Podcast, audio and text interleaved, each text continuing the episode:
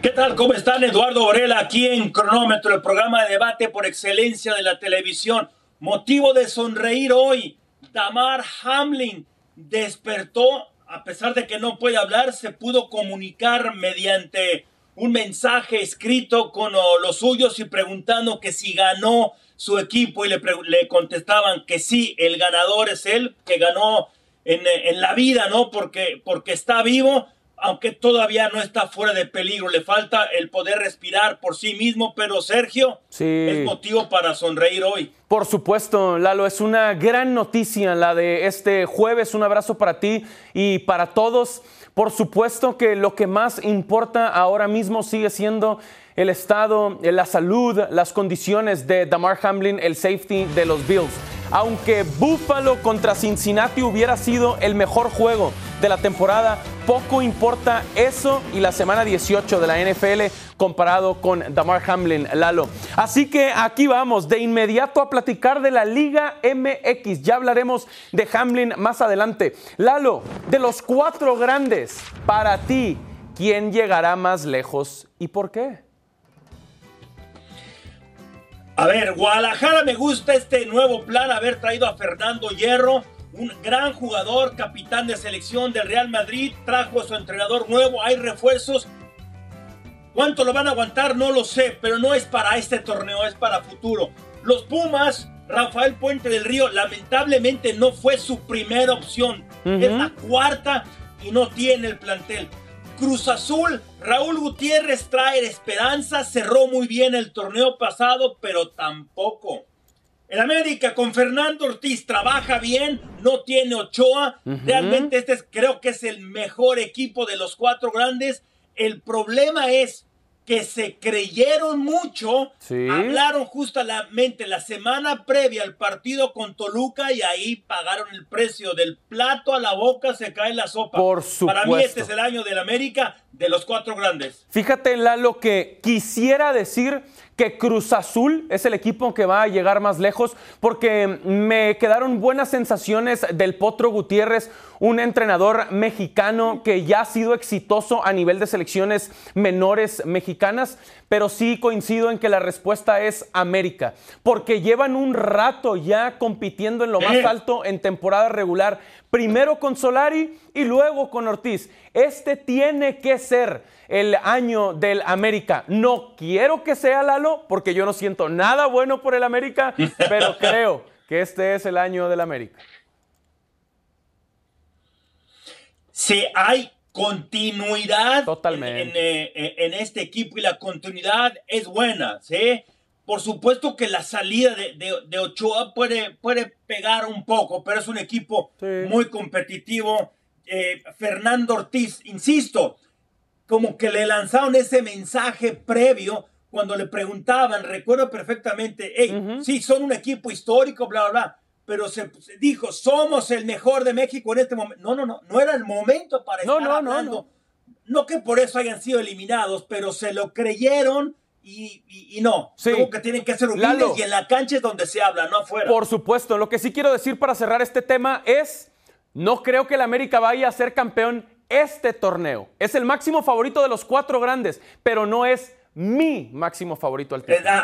¿Ok? No, no, también creo que, creo que me habías entendido así. Sí, también yo dije, de los cuatro es el mejor. Eso no quiere decir de los que cuatro. va a llevarse el título. Correcto. De acuerdo, mira. Correcto. Venga. De acuerdo, de acuerdo. Ok. Seguimos con este tema de los llamados cuatro grandes de fútbol mexicano y esto está más interesante. ¿Quién va a decepcionar entonces no de los uh. cuatro, sino de los tres? Porque ya dejamos que el América iba a ser el mejor. Por supuesto, por supuesto. A ver, la respuesta más común creo que será si hiciéramos un sondeo, Pumas. Pumas. Pero yo no tengo expectativa con los Pumas, Lalo. Vienen de ser el peor equipo el torneo pasado con Lilini, que es de lo mejor que ha dirigido al equipo de la Universidad Nacional en los últimos torneos. Entonces, tomando en cuenta que yo no espero nada de los Pumas, la respuesta para mí es Chivas, oh. porque los veo muy ilusionados, los veo muy emocionados.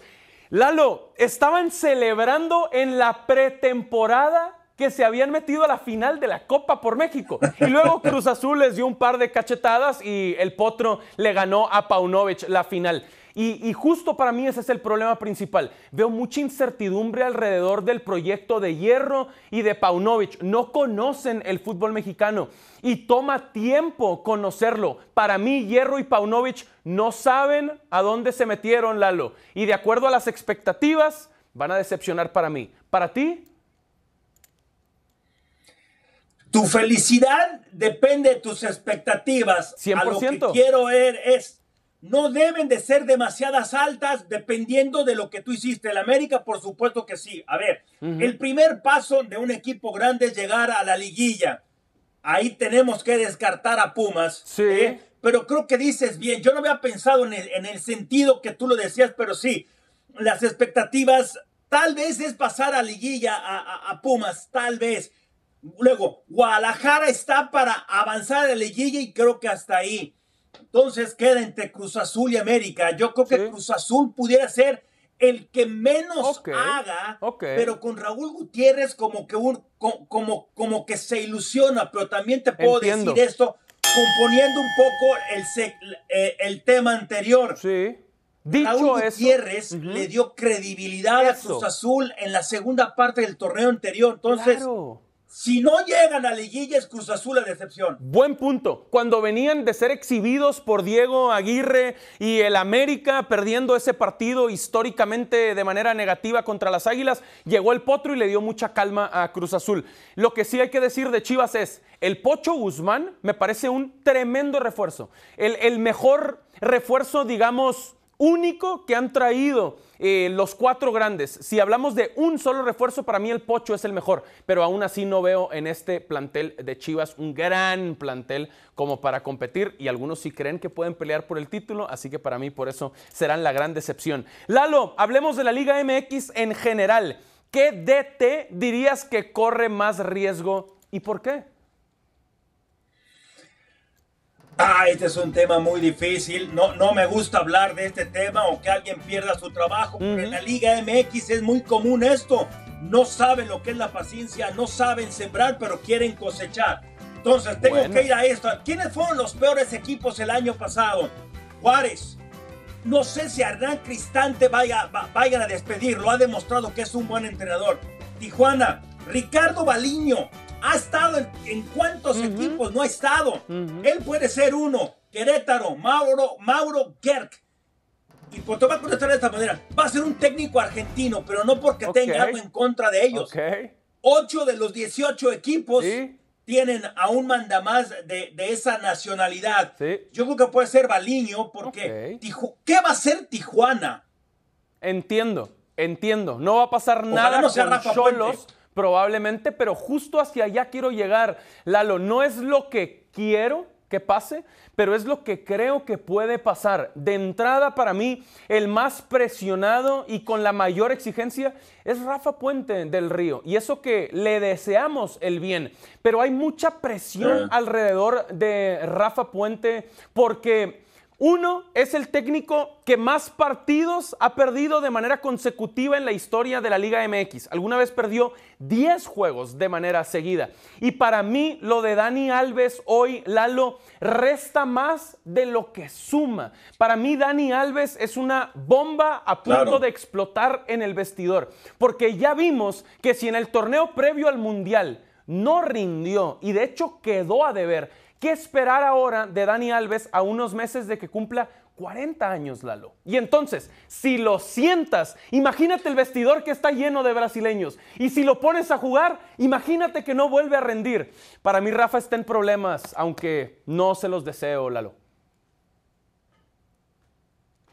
Sí, a hueco a tus palabras. Y además es una doble distracción. Totalmente. El, el jugador brasileño, ¿no? Lo que está ocurriendo allá en, España, por supuesto, es, que, es, que es algo grave, por supuesto, insisto, distracción. Y luego lo que ya decías, sí, es un jugador con mucho nombre, pero que ha dejado mucho que desear, sí, ya no es, es un cartucho quemado, se le puede denominar también de esa manera. No va a ser una situación fácil. Luego en Pumas, en el equipo de la universidad, siempre hay expectativas que pueden ser irreales. El plantel el, plantel le va a alcanzar para algo. Tal vez acariciar ahí el, lugar 11, 10. Pero aparte, Lalo, Rafa, aparte, Lalo, Rafa tiene a la afición en contra. Y la afición de Pumas es brava, es dura, es difícil, se manifiesta en el estadio, en redes sociales, en el entrenamiento. Entonces, eso me parece también afecta el entorno de Rafa Puente. Ya veremos. Sí, ojalá, insisto en eso, ojalá no, sea él, porque es de, es de las caras nuevas en el fútbol mexicano. Tiene muchas oportunidades, pero no ha sido una oportunidad, digámoslo así, real en un equipo que tenga expectativas. 100%. Bueno, vamos a cerrar con los del norte. Este tema creo que aquí sí vamos a tener alguna diferencia, creo yo. ¿Quién tendrá mayor proyección, mejor torneo? ¿La Autónoma de Nuevo León, los Tigres uh. o el equipo Los Rayados de Monterrey? Me encanta este tema, Lalo, y para mí la respuesta correcta es Rayados tendrá un mejor torneo que Tigres. Por dos razones. Para mí, razón número uno, porque Víctor Manuel Bucetich lleva más tiempo trabajando con Rayados que obviamente Diego Coca con Tigres. Pero además, Tigres tiene que jugar la Conca Champions, Lalo. Y eso suena a una buena ventana internacional, pero a mí me suena un distractor, porque los Tigres quieren volver al Mundial de Clubes porque traen la espinita clavada desde hace dos años. Entonces, ahí está la Conca Champions, la van a empezar a jugar en marzo. Para mí, por eso, rayados por Bucetich, porque solo tienen la Liga MX y porque me gustó mucho el refuerzo de Jordi Cortizo, yo diría que rayados, Lalo. ¿Tú, Tigres? Sí, y además la League's Cup no es, no es un torneo que vaya a distraer mucho, ¿no? A ver, los dos equipos fueron eliminados por el mismo equipo, por Pachuca, que a la vez fue el campeón. Claro. yo creo que estos dos van a estar compitiendo por el título. Me encanta, lo, me encanta la historia, el, el, proceder, todo lo que tenga que ver con Bucetich, la persona, uno de los técnicos que es más respeto, uno de los mejores históricos en el fútbol mexicano. Claro. Pero, pero. Tigres. Hizo lo imposible Diego Coca con el Atlas. y no lo hizo una. Lo hizo dos. Tiene un plantel mucho mejor. Ahora, o sea, por plan, si tú te vas hombre por hombre, son parejos, pero yo creo que la balanza es un poco mejor para Tigres. Y luego, Coca, si con poco hizo mucho, imagínate con mucho. O sea, yo creo que Tigres tiene para ser el campeón. Sí, buen tema, Lalo. Para cerrarlo, yo diría, para mí son los dos máximos favoritos. Por encima del América, por encima del Pachuca, por encima del León, por encima del Toluca. Tigres y Rayados, pero Rayados es mi uno. ¿Para ti también, Lalo? ¿Son los dos máximos favoritos, pero Tigres es tu uno? No. Tigres, Toluca, Monterrey, en ese Ok, ok, perfecto, ya veremos. Qué bueno que lo estamos no podemos dejar al campeón a 5 de enero. Ya veremos cómo andamos con nuestros pronósticos en mayo, etcétera.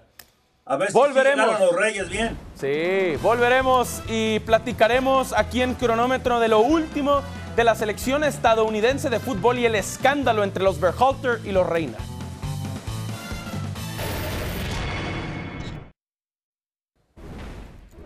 Muchas gracias por continuar con nosotros en Cronómetro. Lalo, qué escándalo en el fútbol estadounidense. Los Berhalter contra los Reina a grandes rasgos. Por poner el contexto, pues los Reina encontrando la manera de amenazar, diagonal, amedrentar al señor Greg Berhalter, entrenador de la selección estadounidense, y a su señora esposa, con la que ha cumplido ya 25 años de casado, por un incidente personal de hace más de 30 años, Lalo. La pregunta es, ¿quién tiene más probabilidades de regresar a la selección estadounidense para ti y por qué? El contrato de Berhalter terminó el 31 eh, del mes pasado. Yo creo que él hizo un buen trabajo, a, lo, le empató a Inglaterra y hizo, hizo tal vez lo que se tenía que hacer, ¿no? Avanzar. Bueno, él fue el que sacó a colación esto por esta presión, e, e, e, esta mala onda. La mamá de de, Gio, ¿sí? esposa de Claudio Reigns. Se supone que la esposa de Berhalter era su mejor amiga. O sea, yo creo que hay que separar esto. Creo que, creo que los jugadores y la federación, si Gio tiene talento para estar en la selección, pudiera regresar siempre y cuando el papá y la mamá de él no se metan en esto. Y qué bárbaros. O sea, es indiscutible, es imperdonable lo que hicieron. Lo de Berhalter pasó hace 30 años y él ya se disculpó y su esposa lo perdonó. Hace 30 años de eso. Coincido, coincido, Lalo. Muy desagradable la situación, eh, el comportamiento de la familia reina. Que además esto afectó la participación de las barras y las estrellas en Qatar en el mes de noviembre y de diciembre, porque pues esto ya estaba sucediendo, aunque apenas lo haya puesto allá afuera vía redes sociales Greg Berhalter. Yo creo que ninguno de los dos regresa, Lalo, ninguno de los dos vuelve a la selección.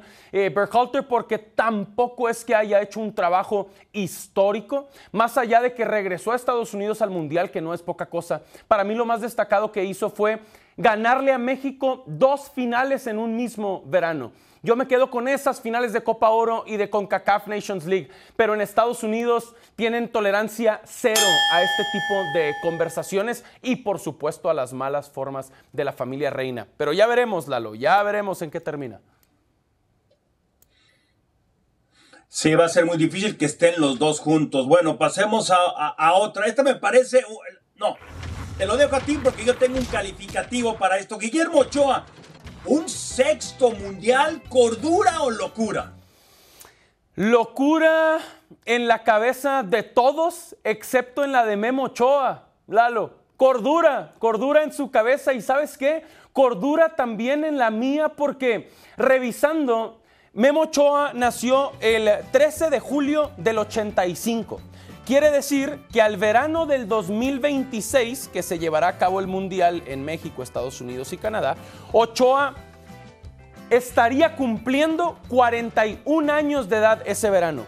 Pero yo no noto aún, Lalo, en, en el fútbol de Ochoa, en sus condiciones, en su talento, todavía no noto fallas, no noto problemas por su edad, por su veteranía. Y si Ochoa, Lalo, tiene tanta experiencia, se fue a jugar al fútbol italiano. No solo regresó a Europa, a Grecia o a Macedonia, ¿verdad? O a Chipre. Regresó al calcio porque trae esto en la cabeza. Entonces son una locura para todos, pero, pero me hace sentido a mí. ¿A ti, Lalo?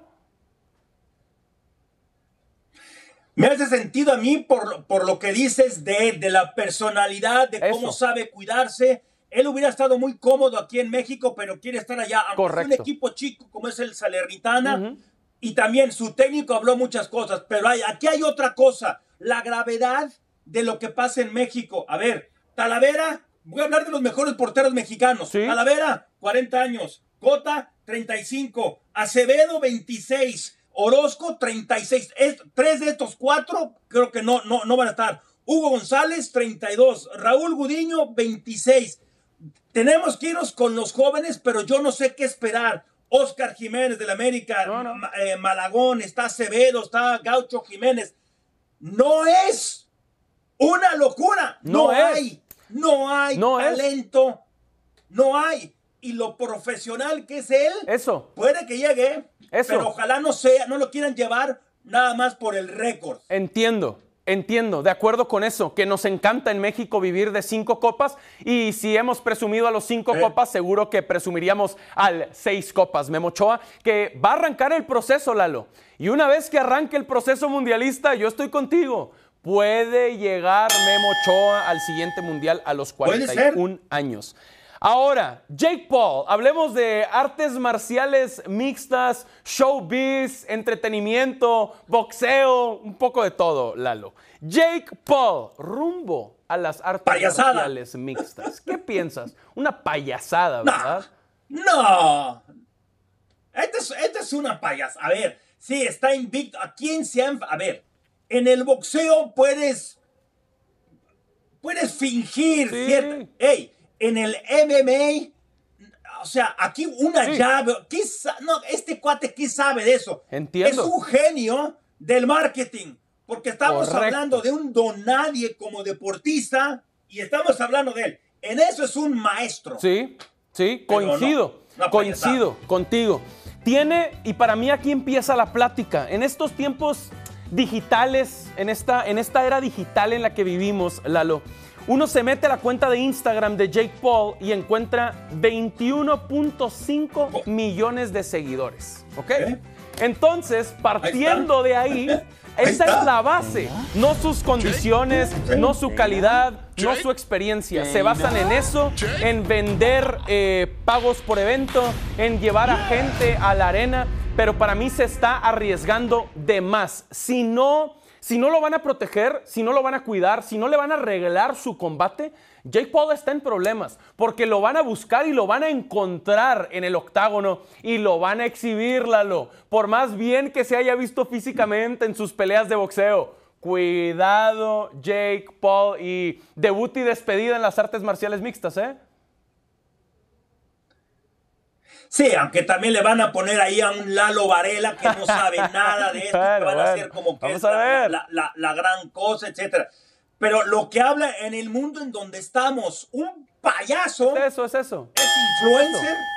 Es una celebridad. millones decías? 24 millones. Es una superestrella de las redes sociales y eso le ha dado mucho alcance y mucho acceso.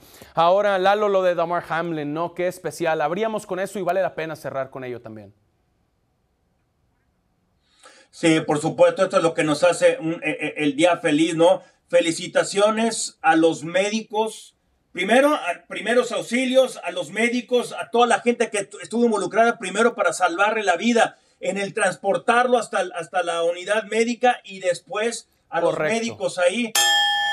Está todavía en situación grave, pero todo indica que va por el buen camino. Gracias. Va muy bien, va muy bien. Pasos en la dirección correcta y pasos firmes. Lalo, un gusto, un abrazo para ti y para todos.